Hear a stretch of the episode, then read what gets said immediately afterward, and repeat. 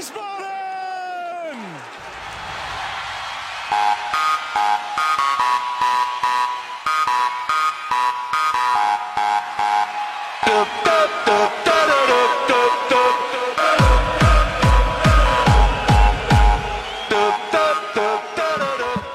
Hallo und herzlich willkommen zu Niemals Erste Liga Folge 69 vom 14. Februar 2021. Mein Name ist Gunnar Schmid und ich begrüße heute gleich zwei Interviewgäste. Paul Lutterbüse war Spieler beim SVW in Wiesbaden, ist aus dem Nachwuchsleistungszentrum bis zu den Senioren aufgestiegen, hatte einen Profivertrag, aber 2017 ging es dort nicht mehr weiter für ihn. Mit ihm möchte ich mich heute darüber unterhalten, wie das Leben in einem NLZ aussieht und warum es Talente beim SVWW so schwer haben. Hallo Paul. Hallo, guten Tag. Außerdem begrüße ich Stefan Lutterbüse, Pauls Vater, der uns aus der Elternperspektive schildern kann, was es bedeutet, wenn das Kind Leistungssportler ist. Hallo Stefan. Hallo Gunnar. Schön, dass ihr beide Zeit für uns habt, für uns äh, als, als Podcast und als Hörer des Podcasts vor allem. Ähm, und äh, Paul, nochmal nachträglich herzlichen Glückwunsch zum Geburtstag. Du bist kürzlich 23 Jahre alt geworden.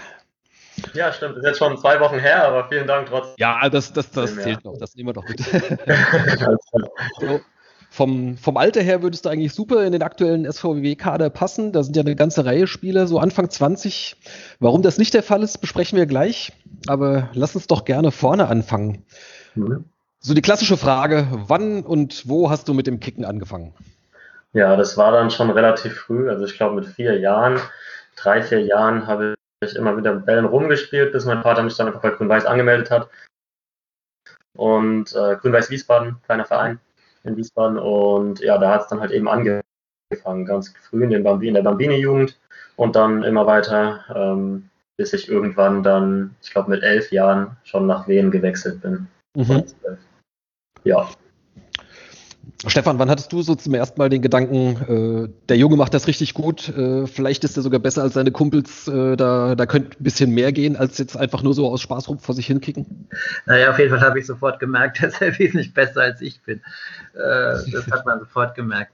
Ähm, war einfach absehbar. Der äh, Paul ist dann auch in der schon von klein auf immer einen Jahrgang hochgezogen worden, äh, obwohl er eigentlich nicht der Größte war aber er hat sich immer ganz gut durchgesetzt. Und ähm, der Punkt war eigentlich ähm, dann, als es beim, zum Schulwechsel ging, das war eigentlich der interessante Punkt, weil ähm, in der vierten Klasse gab es sozusagen über den Kindergarten und äh, beziehungsweise über die Grundschule gab es Sichtungstrainings. Ja, und da war der Herr Peukmann kam da ins Spiel. Mhm.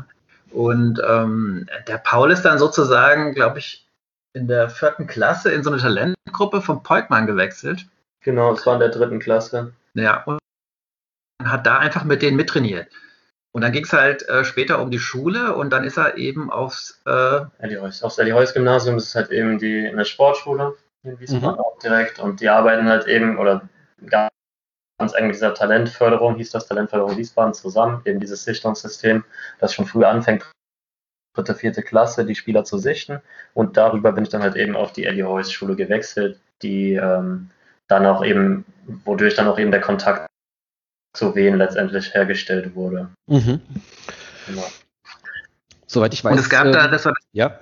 Das, das, war ganz lustig und zwar gab es, ähm, also er ist dann in der Talentförderung und auch im Verein relativ auffällig gewesen und äh, er hatte dann auch eine Einladung zum Probetraining bei Mainz 05. Und äh, da sind wir dann auch äh, mehrere Wochen gewesen. Und äh, letztendlich war dann die Entscheidung, gehe ich zu Mainz 05 oder gehe ich zu Wien? Und ähm, der wäre dann mit so Spielern wie dem äh, Baku, äh, ja, Riedle Baku, Riedle Baku zusammen, Finn Damm oder sowas. Das war die gleiche Altersgruppe. Mhm. Bei Mainz 05 oder sowas. Und Paul hat sich dann eben für Wien entschieden. Ja, wir haben das als Eltern ähm, dann nicht, haben nicht eingegriffen. Wir haben schon gedacht, Mainz ist vielleicht okay, aber äh, Paul war sehr angetan von Herrn Peukmann. Okay. Gut, ist ja vielleicht auch, ja, wobei von der Fahrerei gibt es sich wahrscheinlich nicht viel. Ich meine, wenn man jetzt so nach, äh, äh, nach Wien auf den Hallberg fährt oder, oder rüber nach Mainz, das ist wahrscheinlich jetzt kein Riesenunterschied, ne? Nee, Nee, das war ja. das passt nicht, ja. Genau. Ich glaube, es gibt auch äh, den einen oder anderen, äh, der bei der Eintracht spielt, äh, der auf der Elli Heus ist, oder? Gibt's das? Äh, ja, es gab, also der Großteil war letztendlich doch Wien und Mainz, aber es gibt immer vereinzelte Spieler, die auch bei der Eintracht waren. Jetzt habe ich ehrlich gesagt gar nicht mehr so den Überblick. Es kann sein, dass jetzt auch mehr, mehr Eintracht-Spieler auf der Schule sind. Aber wir hatten auch die ein oder anderen Spieler von der Eintracht, das stimmt, ja. Mhm. Aber das ist dann tatsächlich äh, eine Entscheidung vom, äh, von dem Spieler oder Schüler oder den Eltern. Äh, also da, da, wird jetzt nicht irgendwie, dass die, dass die Vereine sich das irgendwie untereinander aufteilen, den kriegst du, den nehmen wir. Äh, nee, so, so ist es nicht. Also das würde ich nicht sagen. Ähm, ich glaube nicht, dass die Vereine da so viel untereinander kommunizieren. Es geht dann letztendlich doch über den Spieler mhm. zum Großteil. Es ist ja auch sehr früh. Äh, ja. Es ist ja dann eigentlich die, äh, ich glaube, die U11 oder U12 ja. letztendlich, um die es da geht. Ja. Und da ist, das ist noch vor dem Leistungsbereich. Also, genau. das geht erst dann ab 16 los. Ja. Ja, ich glaube, C-Jugend ist dann da, wo es dann quasi ernst wird, das genau, der Leist Leistungsbereich. Ne? Ja. Ähm, was bedeutet das dann so konkret, äh, also auch vorher schon, wie, wie ist da so das, das Trainingspensum und, äh, und wie ist das dann im Leistungsbereich? Wie, wie, äh, wie oft in der, in der Woche trainiert man da und was passiert da sonst noch? Ja, also wenn ich mich jetzt richtig zurückerinnere, hatten wir damals auch schon dreimal die Woche Training und äh, halt natürlich die Spieler am Wochenende. Also so viel hat sich das jetzt zu dem, sagen wir mal, zu, der, zu dem U15, U17, U19 Bereich, so viel nimmt sich das nicht. Du trainierst vielleicht einmal die Woche weniger im frühen Bereich. Ähm, ja, es ist dann eher doch die Intensität, würde ich sagen, die, äh, wodurch sich das dann unterscheidet. Mhm. Ja. Gibt es dann auch so Geschichten wie, weiß ich, äh, dass schon, keine Ahnung, in den Kraftraum gegangen wird oder extra so Athletikeinheiten oder solche Sachen? Oder ist das eigentlich immer äh, Training auf dem Platz mit dem Ball? Mhm, also das gab es in dem, in dem frühen Alter jetzt, also zu, zu meinem zu, mein, zu dem Zeitpunkt, als ich in dem Bereich war, gab es das eigentlich noch nicht. Nee, da sind wir erst ab der U15 dann richtig in den Kraftraum gegangen, vielleicht auch schon U14 ein bisschen, aber 12, 13, 11 ist alles noch ganz, äh, war zumindest bei uns mehr mit Ball und alles ja, ja. mehr auf Spaß auch noch ein bisschen ausgelegt. Welche Erwartungen hattest du, als du da so ins, ins Nachwuchsleistungszentrum gegangen bist? Oder, oder welche Erwartungen hat vielleicht auch der Verein geweckt? Ja, ähm, was heißt Erwartung? Ich wusste eigentlich gar nicht, was mich so, gar nicht richtig, was mich erwartet. Also viele Freunde von mir waren halt schon im NLZ, die meisten dann doch bei Mainz 05, ähm, dann auch alle meine Klassenkameraden zu der Zeit. Und ähm, klar, man hat das schon so ein bisschen gehört, wie es da abläuft. Ähm, deswegen hat man erstmal schon einen gesunden Respekt, weil es wird ja auch trotzdem jedes Jahr aussortiert, U11, U12, U13, es fliegen immer wieder ein paar Spieler raus, die, äh, die es einfach nicht schaffen von der Leistung her. Mhm. Ähm, klar macht man sich da ein bisschen Kopf, aber äh, ich bin eigentlich relativ gut angekommen dort und ähm, konnte ganz, unbefreit aufspielen und habe mir auch gar keinen Druck gemacht. Und deswegen war das eine sehr schöne und spaßige Zeit zu dem Zeitpunkt für mich. Mhm. Du sagtest, äh, da waren auch so deine ganzen Klassenkameraden, dann viele auch bei Mainz. Ähm, wart ihr eine reine Fußballklasse oder sind da auch, sind auch andere Sportler dann in den Klassen? Ja, also wir waren keine reine Fußballklasse, wir waren haben gesplittet Fußball, Volleyball und Handball. Mhm. Genau. Und der Großteil war schon Fußball, ein Teil Handball und ein Teil Volleyball. Der Großteil war aber, wie gesagt, Fußball. Ja. Ähm, du hast dann auch einige Male für die äh, hessische U18-Auswahlmannschaft gespielt. Wie nah warst du da vielleicht auch an der Nominierung für eine DFB-Mannschaft in dem Alter? Mhm. Ähm, ich war eigentlich quasi, ich glaube, das mit der Hessen-Auswahl hat in der U 14 auch angefangen, U13, U14. Ach, vorher auch schon, mhm, okay. Ja. Genau, und seitdem war ich eigentlich immer dabei bei der Hessen-Auswahl, habe jedes Jahr auch, ähm, es gibt immer ähm, im Sommer so einen Länderpokal, da spielen halt quasi alle Bundesländer gegeneinander. Und da ist halt eben dann diese Sichtung für die Nationalmannschaft. Mhm. Und äh, genau, da habe ich jedes Jahr mitgespielt, auch relativ erfolgreich. In dem U16-Jahr wurde ich dann auch eingeladen zur Nationalmannschaft, zu drei Lehrgängen, da war ich dann dreimal dabei. Äh, ja. Also zu, zu einem Einsatz in einem, aber zum Einsatz in einem, in einem Jugendländerspiel kam es da nicht. Ja, da gibt es eine schöne Geschichte und zwar äh, war er im Ersatzkader. Es gab, glaube ich, einen 20er-Kader zuerst und dann gab es einen Ersatzkader und dann äh, hatten die uns an einem Wochenende gesagt, es kann sein, dass er nachnominiert okay. wird. Für, den erst, für die erste Mannschaft und äh, das war halt so, das war dann mehr oder weniger es hätte sein können, dass ein Anruf gekommen wäre, dass er jetzt los muss, aber der kam dann nicht, hat sich dann ja, erledigt. Das ja. war dann ein Länderspiel in Belgien, da war ich, wie gesagt, vorher auf den Lehrgängen, habe mich auch echt gut gemacht. Wir hatten, glaube ich, ein Testspiel gegen Dresden, da habe ich zweimal getroffen. aber äh, anscheinend hat es dann wohl doch nicht gereicht. Da ist auch, sage ich jetzt mal, als Spieler von Wien Wiesbaden hat man da jetzt nicht die, also da hat man schon klare Nachteile, weil auch in dem Bereich schon die Nationalmannschaft eng in Kontakt ist mit den ganzen großen Clubs wie Schalke etc., Dortmund. Und selbst wenn da Spieler mal verletzt sind, werden die dann nachnominiert, weil die halt schon einen Namen haben. Mhm. Ähm, also da man es doch etwas schwerer dann als Spieler aus dem kleinen Verein. Und da dann, war ich eben auf Abruf dann fürs Länderspiel und wurde nicht nachnominiert. Okay. Knapp vorbei. Ja, na gut. Ähm, Nochmal so zurück zum, zum Thema Schule. So mit Schule und Fußball bleibt ja dann meistens nicht mehr viel vom Tag. Also wenn man jetzt dann äh, regelmäßig trainiert, äh, Schulaufgaben und natürlich äh, vormittags der Unterricht. Stefan, hattet ihr als Eltern da vielleicht auch Sorge, dass das vielleicht ein bisschen viel werden kann, das Ganze? Ähm, das hatten wir auf jeden Fall, ähm, weil, ich sag mal so, ähm, es wird zwar ab und zu gesagt, dass man sich auch um leistungsschwächere Schüler kümmert, aber ähm, das ist sozusagen nur die halbe Wahrheit. Also man hat dann teilweise Schüler auch bei äh, Hausaufgaben beaufsichtigt ihnen wen, aber wenn es wirklich Probleme gegeben hätte, hätte man, äh, hätte man ihn sozusagen ein bisschen vom Trainingsbetrieb rausnehmen müssen, um das aufzufangen. Wir haben halt Glück mit ihm gehabt, also er war eigentlich ein ganz guter Schüler.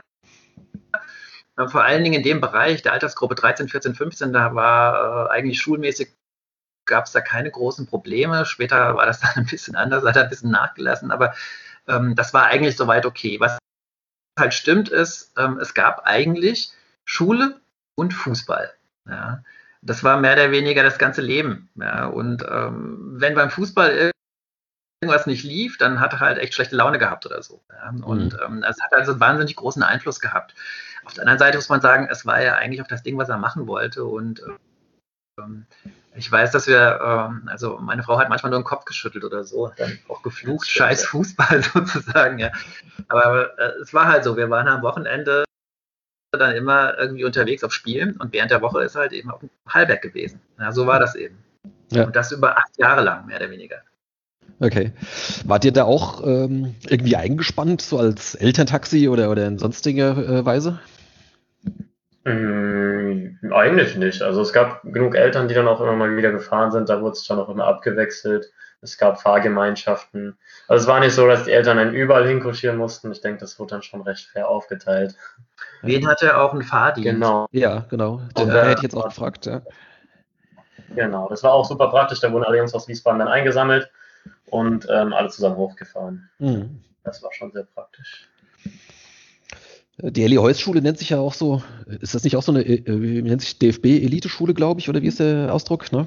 Genau. Ähm, genau. Ähm, wie sieht da jetzt so die, die genaue Förderung dann jetzt an der, an der Schule dann aus? Abgesehen davon, dass dann vielleicht irgendwie so ein bisschen äh, mehr Verständnis vielleicht auch da ist, äh, wenn, wenn die Jungs dann nachmittags dann zum Fußball müssen. Äh, aber was, was, was passiert noch so im, in der Schule selbst? Genau, also wir hatten äh, zum einen zusätzlich zum Sportunterricht noch extra Fußballtraining, eins bis zweimal die Woche. Und wir hatten dann quasi noch einmal, das war immer mittwochs oder donnerstags, ähm, war dann auch nach der Schule, sind wir alle zusammen da ins Europaviertel in Wiesbaden, ins Camp Lindsay gefahren, haben dann dort in der Paulinenklinik äh, gegessen. Und äh, Hausaufgaben alle zusammen gemacht. Und äh, da wurde sich schon auch um die schulischen Sachen gekümmert. Und dann anschließend nochmal Training. Also das war dann immer mittwochs und Don oder donnerstags, einer von beiden Tagen war, war dann immer quasi so ein ganzer Tag nochmal nach der Schule für Fußball und Hausaufgaben extra. Und, und äh, ja. Ja. Ich habe so im Bekanntenkreis auch ein paar Familien, äh, bei denen die Kinder in verschiedenen Sportarten in diesen Talentförderklassen sind oder das Angebot, Angebot dazu hatten. Das wird teilweise auch durchaus kritisch gesehen, gerade weil da teilweise schon in, in jungen Jahren noch ein ziemlicher Druck dann irgendwie auch aufgebaut wird. Beispielsweise, wenn dann die sportlichen Leistungen nicht mehr für die Förderung ausreichen, äh, muss man im Extremfall dann auch die Schulklasse oder diese Sportklasse dann verlassen. Ähm, wie war das da für euch, Stefan? Habt ihr da auch so ein bisschen die Sorge gehabt, äh, dass, das, dass das Ganze vielleicht irgendwie, ja, weiß nicht, zu stressig werden könnte? Also wir haben da sicherlich, ähm, ich sag mal, in Anführungsstrichen kritisch betrachtet oder kritisch begleitet, aber ähm, letztendlich hatten wir nicht das Gefühl, ähm, dass es für den Paul ein Problem ist. Ähm, ähm, in der Schule kam er eigentlich aber ganz gut klar. Was auch gut war, war der Klassenverband. Also hat wirklich ähm, da Freundschaften, die pflegt er heute noch mit den Jungs und das Konkurrenzverhältnis war auch, sag ich mal, man könnte ja glauben, dass in so einer Klasse wahnsinnige Konkurrenzverhältnis herrscht miteinander, aber ich hatte nicht den Eindruck, dass das ein großes Problem war. Ja, also die haben sich wirklich gut verstanden. Wahrscheinlich lag es auch daran, weil sie in unterschiedlichen Vereinen gespielt haben. Ja. Aber das war schon okay.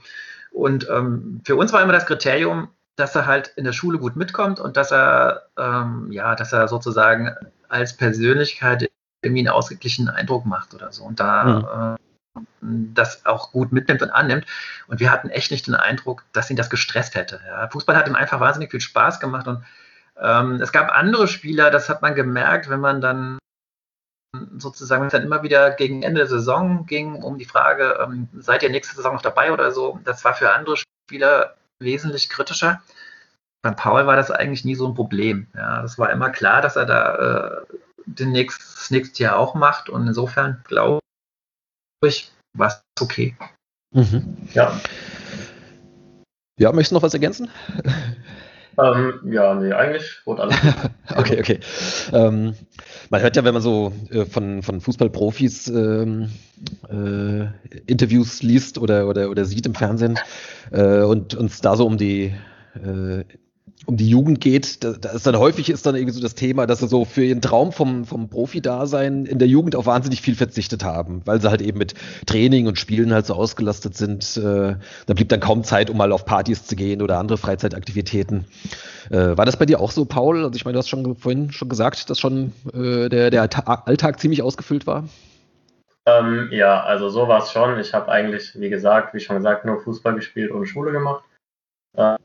Ähm, Partys war ich auch nie, bis ich dann 18, 19 war. Dann hat es dann angefangen, wo Fußball dann etwas weniger wurde ähm, oder wo es dann auch mit wem, sage ich jetzt mal, vorbei war. Dann war ich natürlich dann auch dementsprechend öfter auch mal unterwegs und habe mir auch mehr Zeit für sowas genommen, weil es meiner Meinung nach auch äh, zur Persönlichkeitsentwicklung dazugehört und wichtig ist.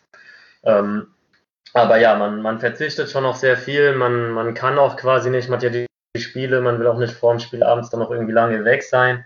Und ähm, wenn man diszipliniert ist und was erreichen will, sage ich mal, sollte man schon auf solche Sachen verzichten. Hm. Ja. Wenn du so, ich sag mal, so durch die äh, auch die, diese jährliche Auswahl, die gerade eben angesprochen wurde, äh, eigentlich immer so durchmarschiert bist und es immer klar war, du kommst auch in, den, in die nächste Jugendmannschaft, ähm, hat man dann schon mal irgendwann das Ziel zu sagen, äh, ja, äh, jetzt will ich auch bis zum, bis zum Profi schaffen? Ähm, das könnte vielleicht tatsächlich klappen oder war das eigentlich gar nicht dein Ziel? Du klingst auch relativ äh, abgeklärt, dass du das so, ich sag mal, hingenommen hast, aber dass du sich jetzt da nicht für, äh, ich sag mal, völlig aufgeopfert hättest äh, oder, oder gar keinen Plan B im Leben hattest. Nee, also sowas nicht. Ich wollte natürlich, ich bin fest, ich wollte, seitdem ich angefangen habe, wollte ich Fußballprofi werden. Klar, ich denke, das ist bei jedem so, mhm. ähm, der dann auch den Schritt wagt ins NLZ, weil sonst könnte man ja theoretisch einfach just for fun irgendwo mit seinen alten Freunden kicken im, im Dorfverein. Ähm, aber ich bin schon mit der Intention dahingegangen, um auch Fußballprofi zu werden. Habe auch dann schnell gemerkt, dass ich vielleicht ganz gute Chancen hätte, wenn ich an mir arbeite und, äh, und ein bisschen Glück habe.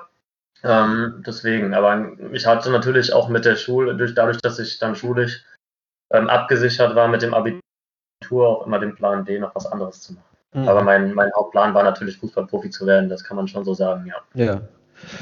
Du warst dann bis einschließlich der A-Jugend im, im, Nachwuchsleistungszentrum, warst 2017 auch mal mit den Profis im Wintertrainingslager und äh, im Sommer wurdest du dann für den Profikader nominiert. Und kurz, kurz danach warst du dann plötzlich raus. Äh, was ist da passiert?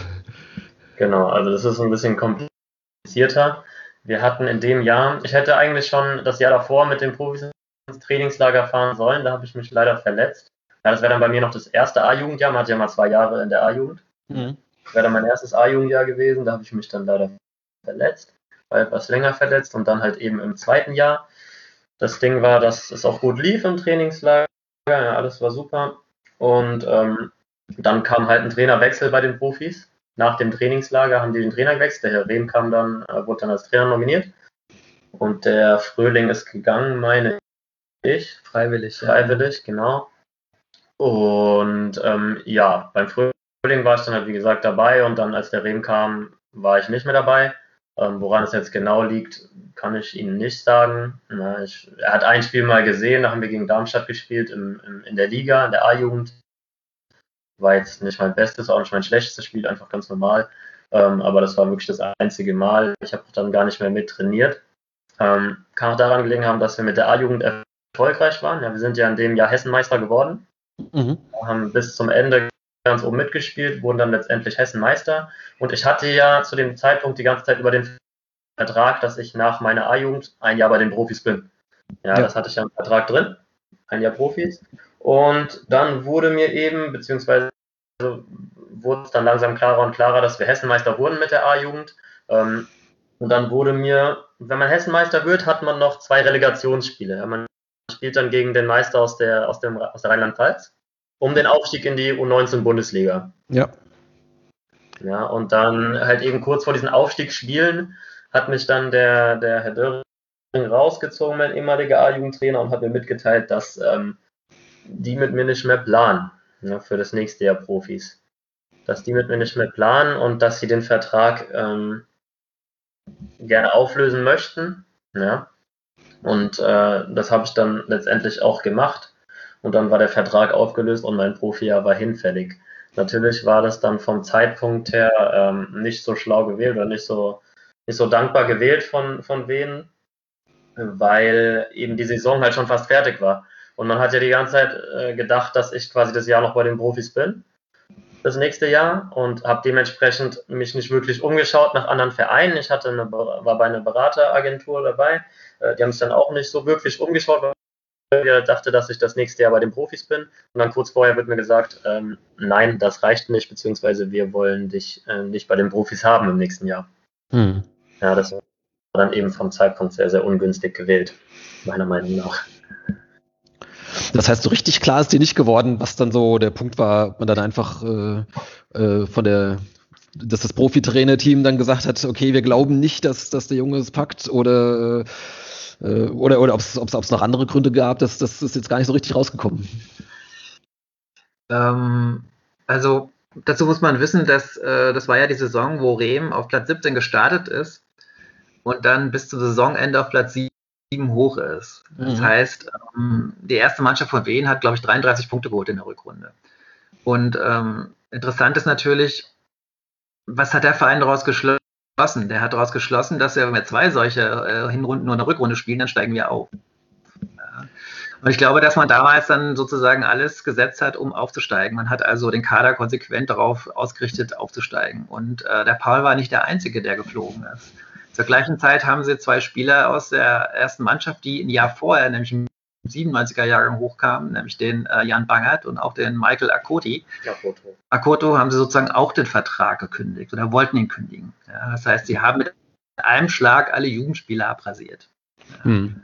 Und ähm, das hat meiner Ansicht nach, glaube ich, nur den Hintergrund, dass, äh, dass sie fürs nächste Jahr unbedingt aufsteigen wollten. Und ja. Spieler sozusagen oben ausbilden oder ihnen eine Chance geben wollten. Okay.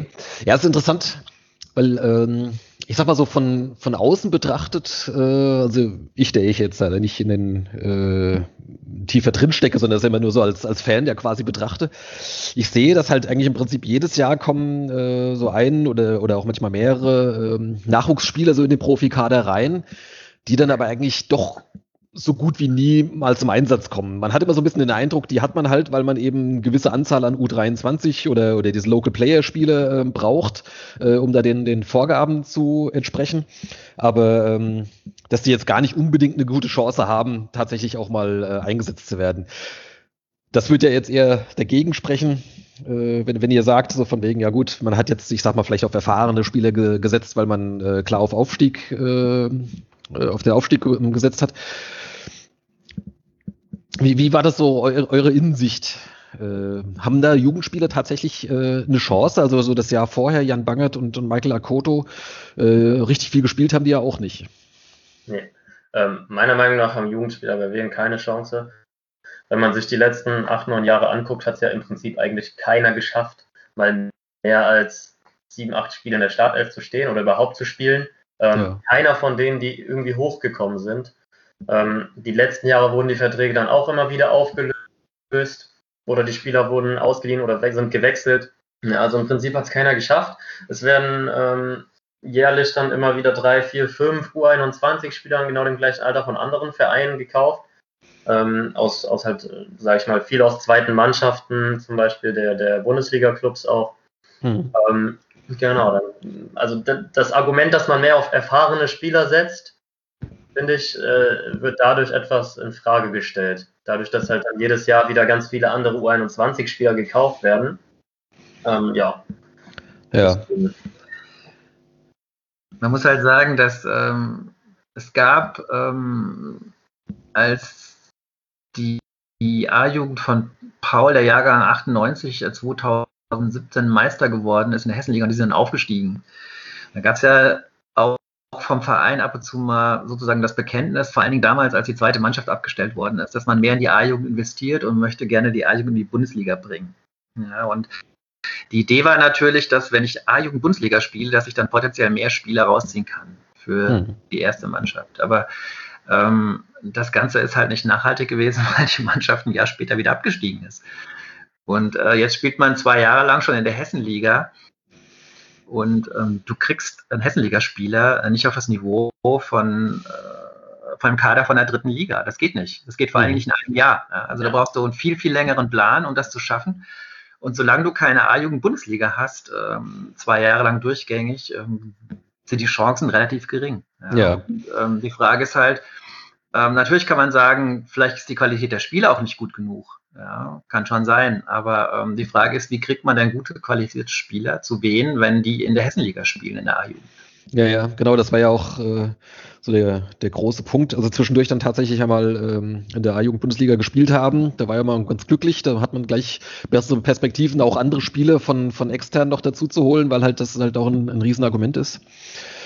Ähm, das heißt, ihr würdet aber auch sagen, äh, ich sag mal so, für die, für die Entwicklung von jungen Spielern wäre es eigentlich, oder war es ein großer Fehler, die zweite Mannschaft abzuschaffen?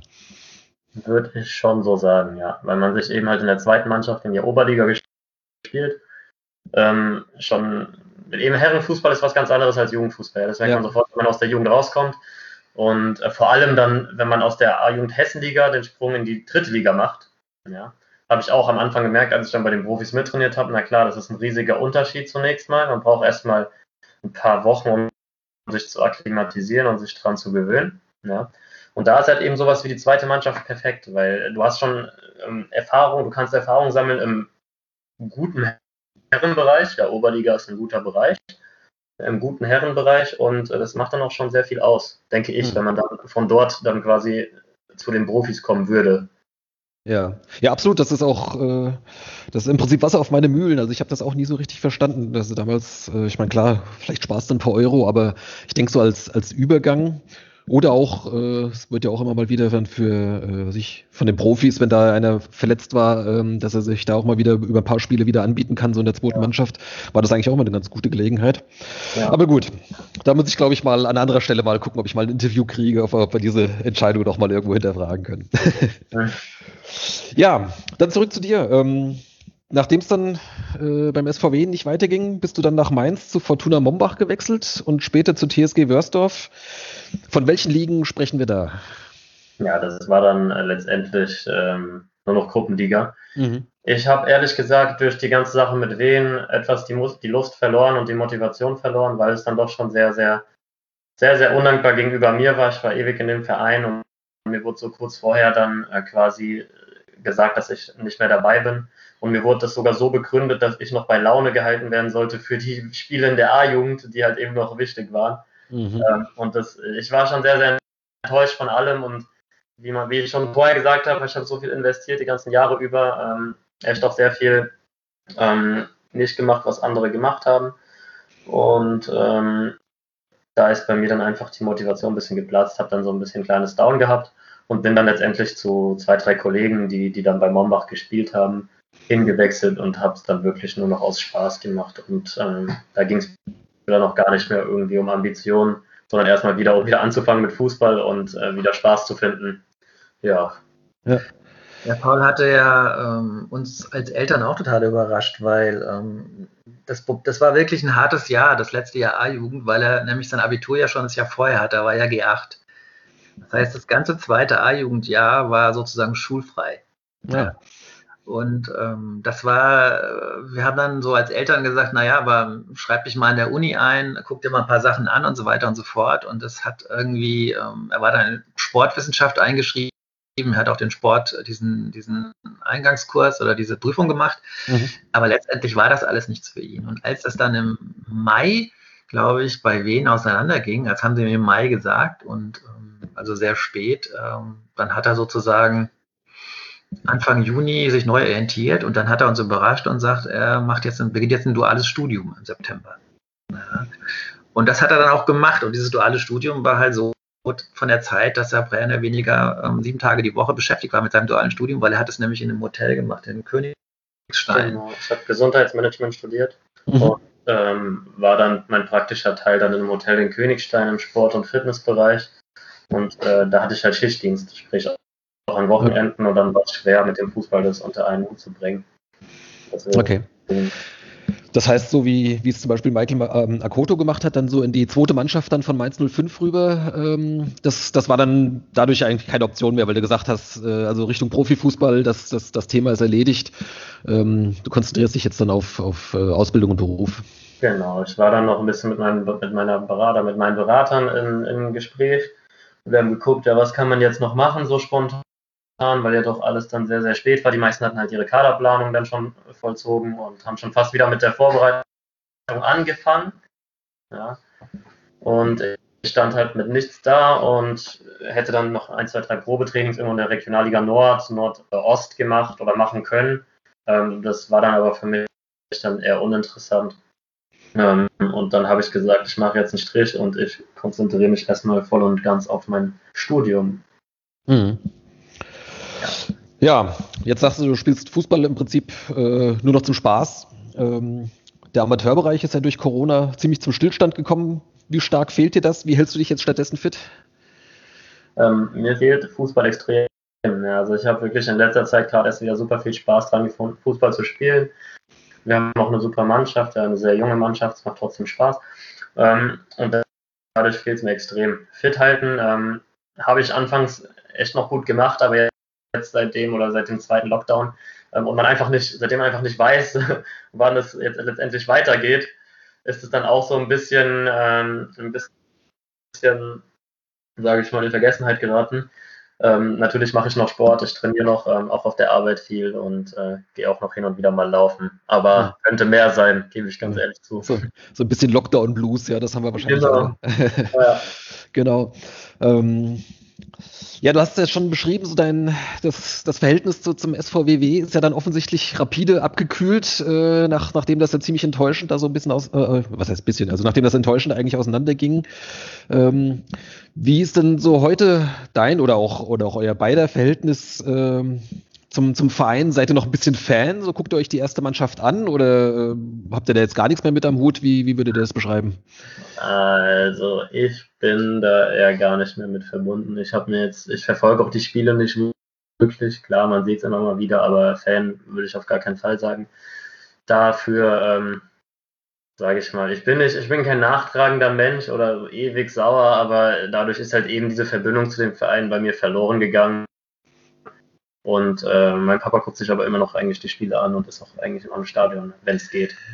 Ja, das hat halt angefangen, äh, als Paul beim NLZ oben war. Ähm, da bin ich halt dann auch regelmäßiger mal ins Stadion gegangen und das habe ich eigentlich auch seitdem gemacht. Also ich habe da jetzt nicht irgendwie gedacht, scheiß Verein, ja, ich gehe da nicht mehr hin, sondern äh, ich habe halt gesehen, was da passiert ist, habe ich gedacht, okay, Dorfverein, äh, so macht man das eigentlich nicht.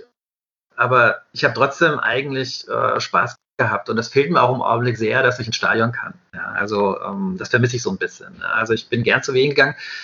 Und äh, man kann über Rüdiger reden, wer sagen, was man will, aber ich glaube, ähm, das ist halt einfach auch ein Trainer, der irgendwie gut ist. Ja? Und ähm, das glaube ich, äh, wenn es einer schafft, die wieder in die zweite Liga zu holen, dann ist es der Rehm. Ja? Und ich habe halt einfach irgendwie Befürchtungen, wenn er nicht mehr da ist, dass es dann bei wen irgendwie anders aussieht, weil die handelnden Personen, die sonst noch so da sind, ähm, da haben wir halt einige von kennengelernt und das, das finde ich halt, äh, das ist dann schwierig. Mhm, okay.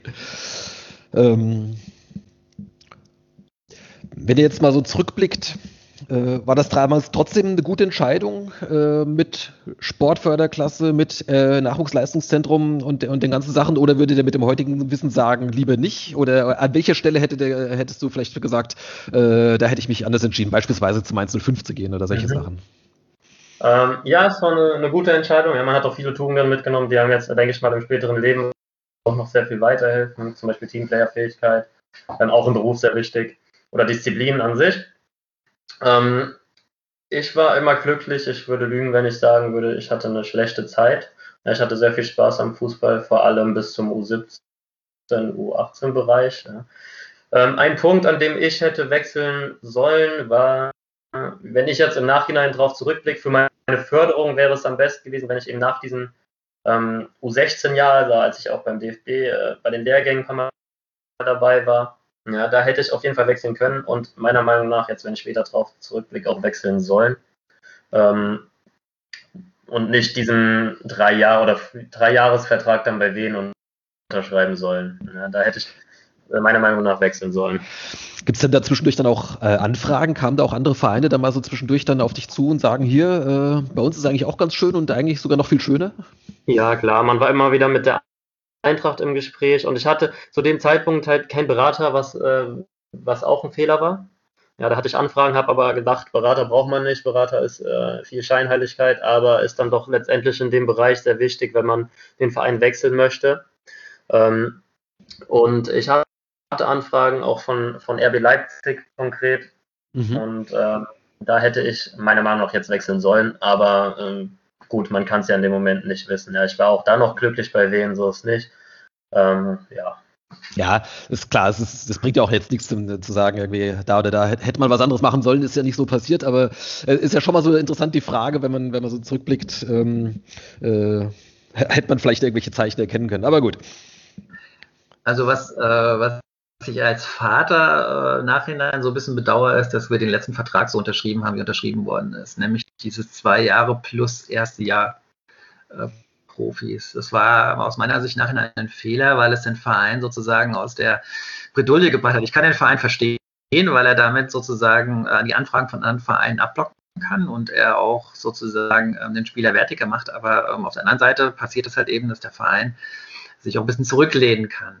Ja, und äh, wenn der Paul sozusagen nach den beiden A-Jugendjahren frei gewesen wäre, dann hätte der Verein sich vielleicht schon früher in einer bestimmten Form committen müssen. Und das mhm. hat er nicht nötig gehabt, weil er ihn ja schon ein Jahr sicher gehabt hat. Ja, und das würde ich als Eltern heute nicht mehr machen. Also da würde ich sagen, nee, mach die zwei Jahre und dann schauen wir mal, wie es weitergeht. Ja, Punkt.